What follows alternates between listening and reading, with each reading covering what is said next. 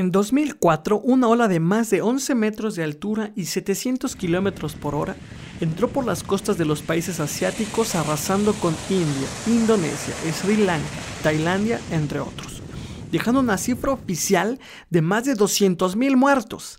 Cifra que lamentablemente uno se puede corroborar por la cantidad de desaparecidos que aún se mantiene.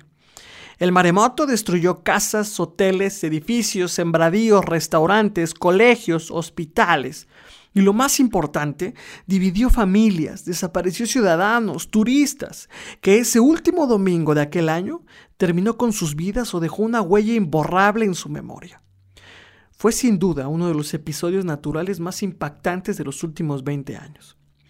Ciertamente varios países fueron los afectados directamente por la fuerza de este tsunami, pero en esta ocasión nos centraremos en Tailandia, un país que su economía está basada en gran medida por el turismo y que prácticamente quedó como zona desértica después de lo ocurrido.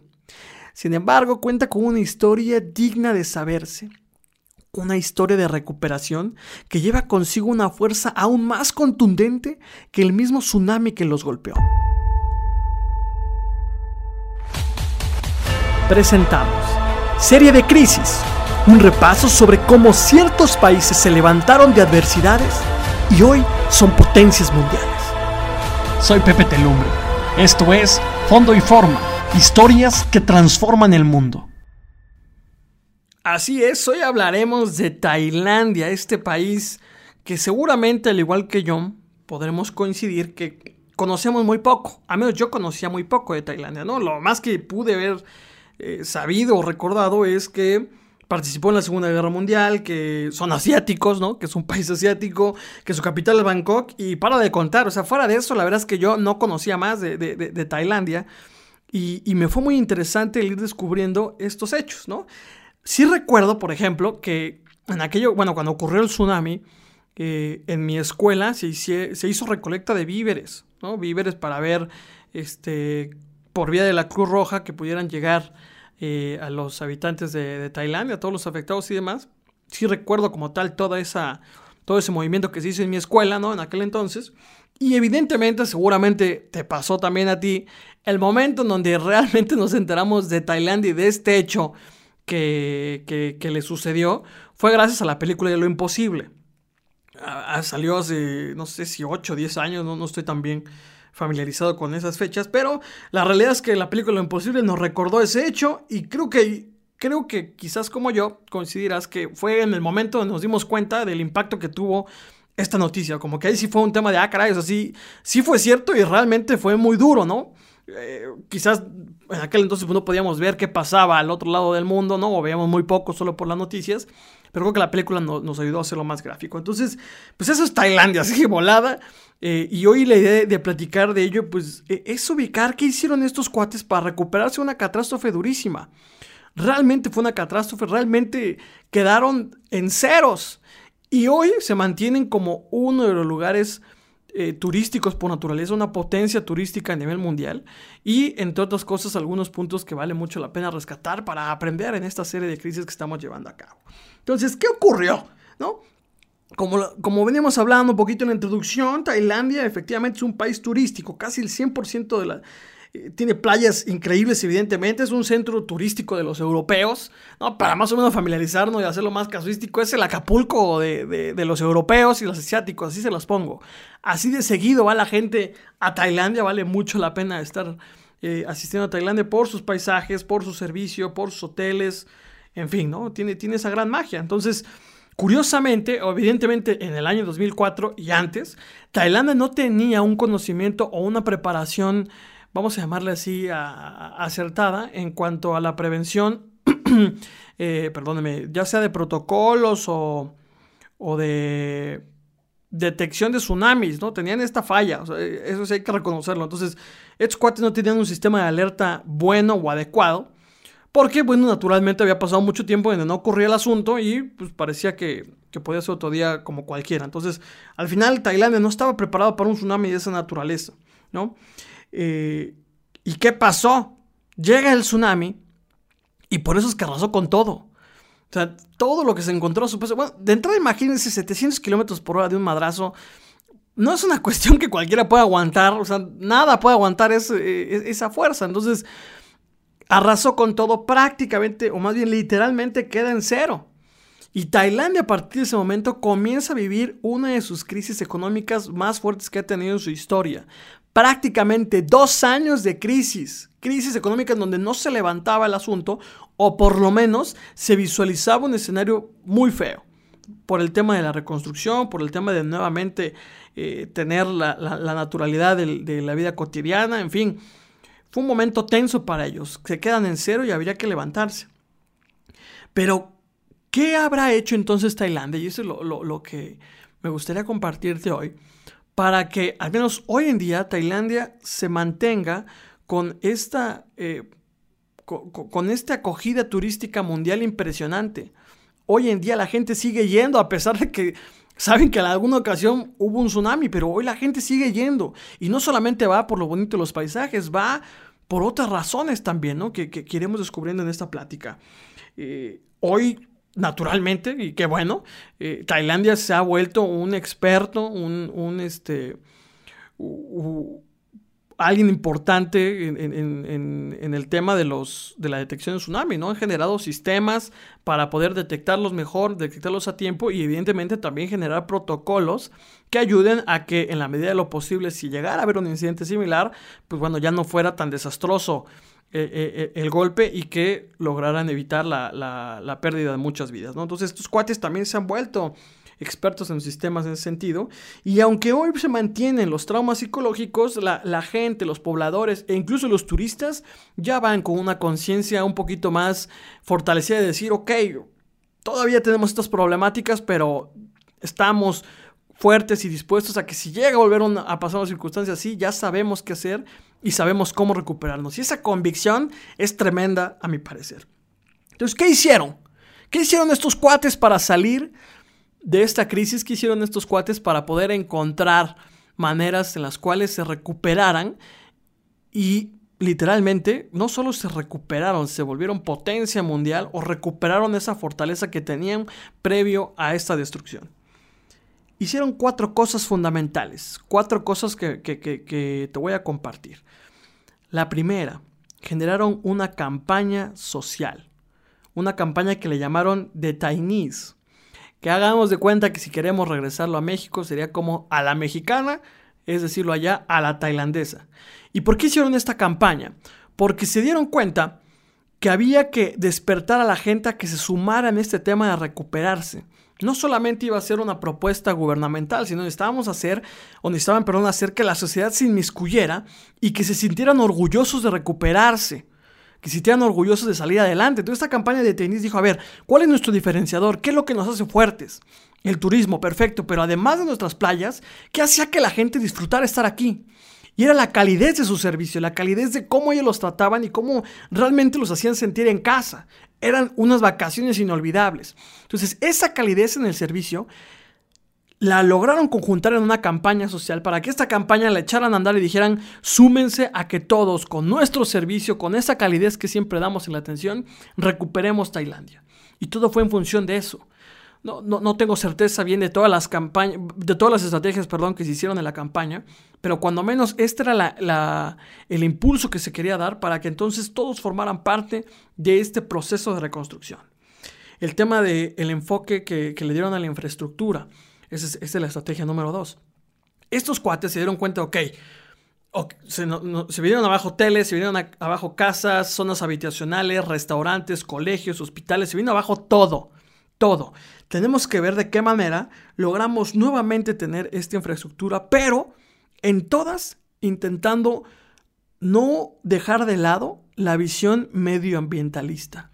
Es decir, estos cuates fueron tan ágiles de poder decir la manera en la cual nosotros tenemos o, comprenderemos de mejor manera a la naturaleza será la forma en la cual hagamos todo lo posible por no dejarla fuera en lo que construyamos. Chequense nada más ese desmadre. O sea, estos cuates dijeron, para conocer la naturaleza hay que hacer junto con la naturaleza, no en contra o a pesar de la naturaleza.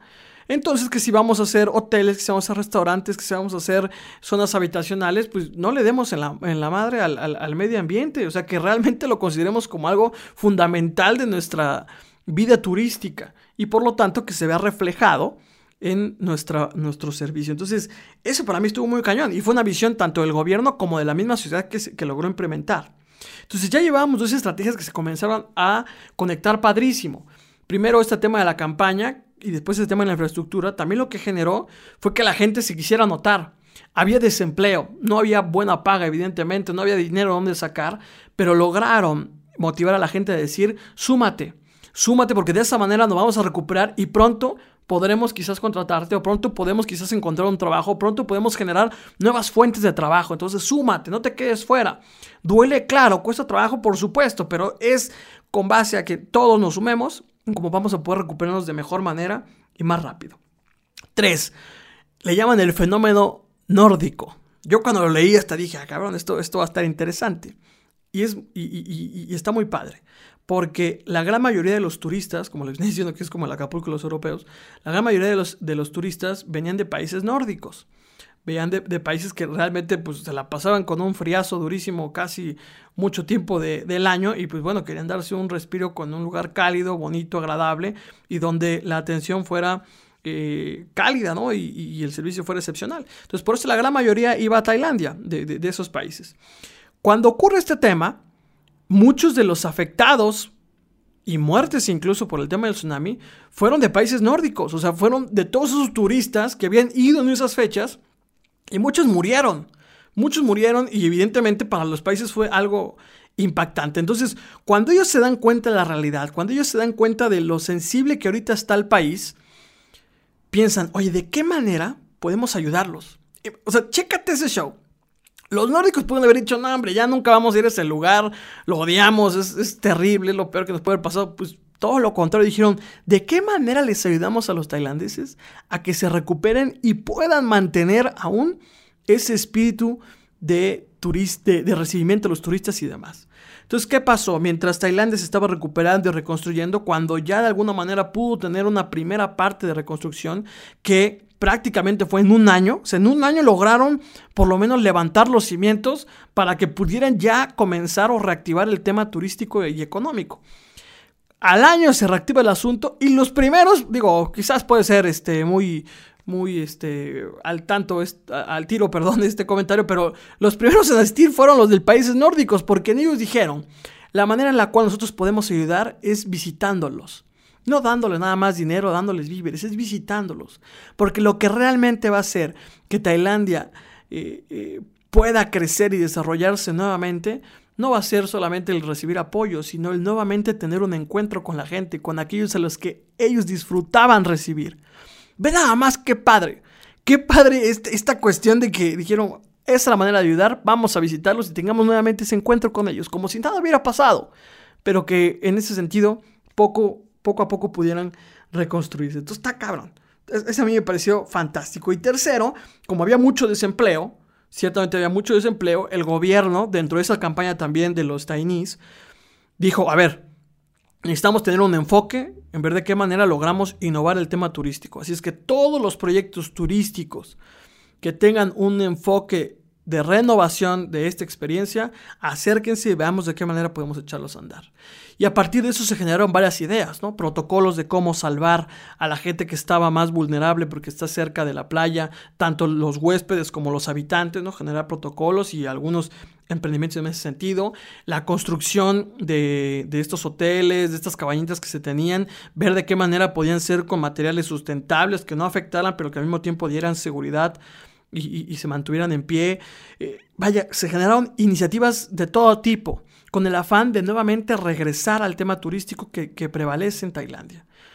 Eso me pareció formidable en cómo lograron hacer esta conjunción sociedad de gobierno, de decir, apoyemos estas causas y apoyemos estos emprendimientos porque sin duda que eso nos va a ayudar a darle otra vista al turismo que que hoy no tenemos o que no teníamos, con la ventaja de que como están iniciando de ceros, pues todo puede ser nuevo y todo puede ayudar a construir. Entonces, esta caña. ¿Qué les quiero decir con esto? Les comparto entonces estos cuatro aprendizajes sobre estas estrategias que utilizó Tailandia para poder convertirse en potencia mundial después de haber recibido un impacto catastrófico durísimo. ¿Cuáles son? Una, las campañas deben enfocarse en, en la virtud diferenciadora. Estos cuates no, no, no se les ocurrió nada más la campaña porque sí, sino a ver qué nos diferencia y eso pongámoslo con mayor fuerza y echémoslo a andar de volada, porque eso que nos diferencia es lo que nos va a ayudar a todos a unirnos, a hacer comunidad y a trabajar por mejorar, este, recuperarnos, transformarnos, etc. Dos, tener conexión con el entorno. Si se nos olvida que formamos parte de un medio ambiente, si se nos olvida que formamos parte de una sociedad, que compartimos con otros, cometeremos el error de posiblemente hacer lo que queramos sin contemplar lo que le pueda afectar a los otros. Entonces, esta conexión con el entorno es ubicar que hay a nuestro alrededor que nos puede ayudar a prevenir, que nos puede ayudar a manifestar, que nos puede ayudar a mejorar todo aquello que queremos hacer. En este caso, recuperarnos, ¿no? Como lo ocupó Tailandia. Tres, el apoyo el apoyo no solamente lo veamos desde un enfoque económico o todos los apoyos que son económicos no lo veamos solo como una cuestión de te damos y tú resuélvelo. No, realmente el apoyo va en relación al encuentro. Sí, sí, hay dinero de por medio, porque al final los países nórdicos en ese caso pues pagaron para entrar a los hoteles. Pero lo que realmente fortaleció a los tailandeses, y eso fue lo que lograron acuñar muy padre, fue el encuentro con sus turistas, fue el encuentro con la gente que los visitaba, fue el encuentro con aquellos que a pesar de la, de la catástrofe dijeron, eso no importa, lo que importa es recuperar ese espacio porque vale mucho la pena, tanto para ellos como para nosotros. Entonces, ese tema del encuentro tenemos que tenerlo consciente. Hoy que posiblemente estamos en casa y que, y, que la indicación está así y, evidentemente hay que acatarla, hoy hay que ver de qué manera logramos tener un encuentro con los de afuera, un encuentro con nuestros amigos, un encuentro con los que lo necesitan. En algo podemos generar un encuentro y ese hay que encontrarlo para que de alguna manera podamos fortalecerlo previo a que pase la crisis, pero que posterior a ella se pueda fortalecer cada vez más. Y evidentemente el tema de la visión renovadora. Todos estos conceptos que ellos tenían para transformar iban con la intención de ver de qué manera le daban un giro distinto a lo que de por sí ya hacían. Le daban un giro distinto a lo que la gente ya esperaba de ellos. Y le daban un giro distinto a su estilo de vida. Renovarse en estos procesos post-crisis es vital para entonces ver hacia dónde quieres ir y qué quieres llegar a ser. Estos cuates dijeron, tendremos que ser potencia nuevamente en el turismo y hoy lo son. Tenemos que ver de qué manera logramos ser autoridad en el tema de la detección de tsunamis y hoy lo son. Y no fue solamente porque se les ocurrió en aquel entonces, no fue porque dijeron, tenemos que renovarnos para que eso lo logramos conseguir y lo mantengamos y lo fortalezcamos cada vez más. ¿Qué tal? Gracias por escuchar este primer episodio de la serie de Crisis, una serie que está buscando tener un encuentro con las historias que han logrado salir de las crisis, con las historias que nosotros conocemos, que, que, de alguna manera las vivimos o estuvimos cercanas, ya sea por medios de comunicación o por cualquier otra cosa, pero estuvimos cercanos. Son esas historias que si aprendemos lo que ellos han hecho, seguramente tú y yo podemos ponerlas en práctica desde ahora para recuperarnos de esta y de las muchísimas crisis que se nos vendrán. Así es que bienvenidos, este es el primer capítulo de la serie de crisis de fondo y forma podcast. Si te gustó el podcast, dale seguir a, a este podcast en Spotify, comparte este capítulo con aquellos que creas que vale la pena que lo escuchen y ayúdenos a que más gente escuche este contenido. Síguenos en Instagram como arroba fondo y forma podcast, su host Pepe Telsar también en Instagram para que nos podamos seguir y comunicar y que poco a poco vayamos haciendo realidad estas historias, estas cualidades y este proceso de renovación, de transformación, de potencialización en esta etapa que seguramente estoy, poco a poco tendremos de post-crisis. Así es que síguenos. Vale mucho la pena que sigamos teniendo este contacto. Como ven. En fin. Me gustaría irme diciéndoles, y un poquito para darle la cosquita del, siguiente capítulo, que para todos aquellos que duden que la participación de la cultura es un pilar fundamental para reconstruir una nación, pues ahí les va que el siguiente capítulo hablaremos de Hiroshima y Nagasaki. Estoy seguro que tú ubicas este evento atroz que tuvo la humanidad, que fue vergonzoso y destructivo para la historia, pero te aseguro que aprenderemos de ellos cómo se volvieron una potencia mundial por medio de la cultura.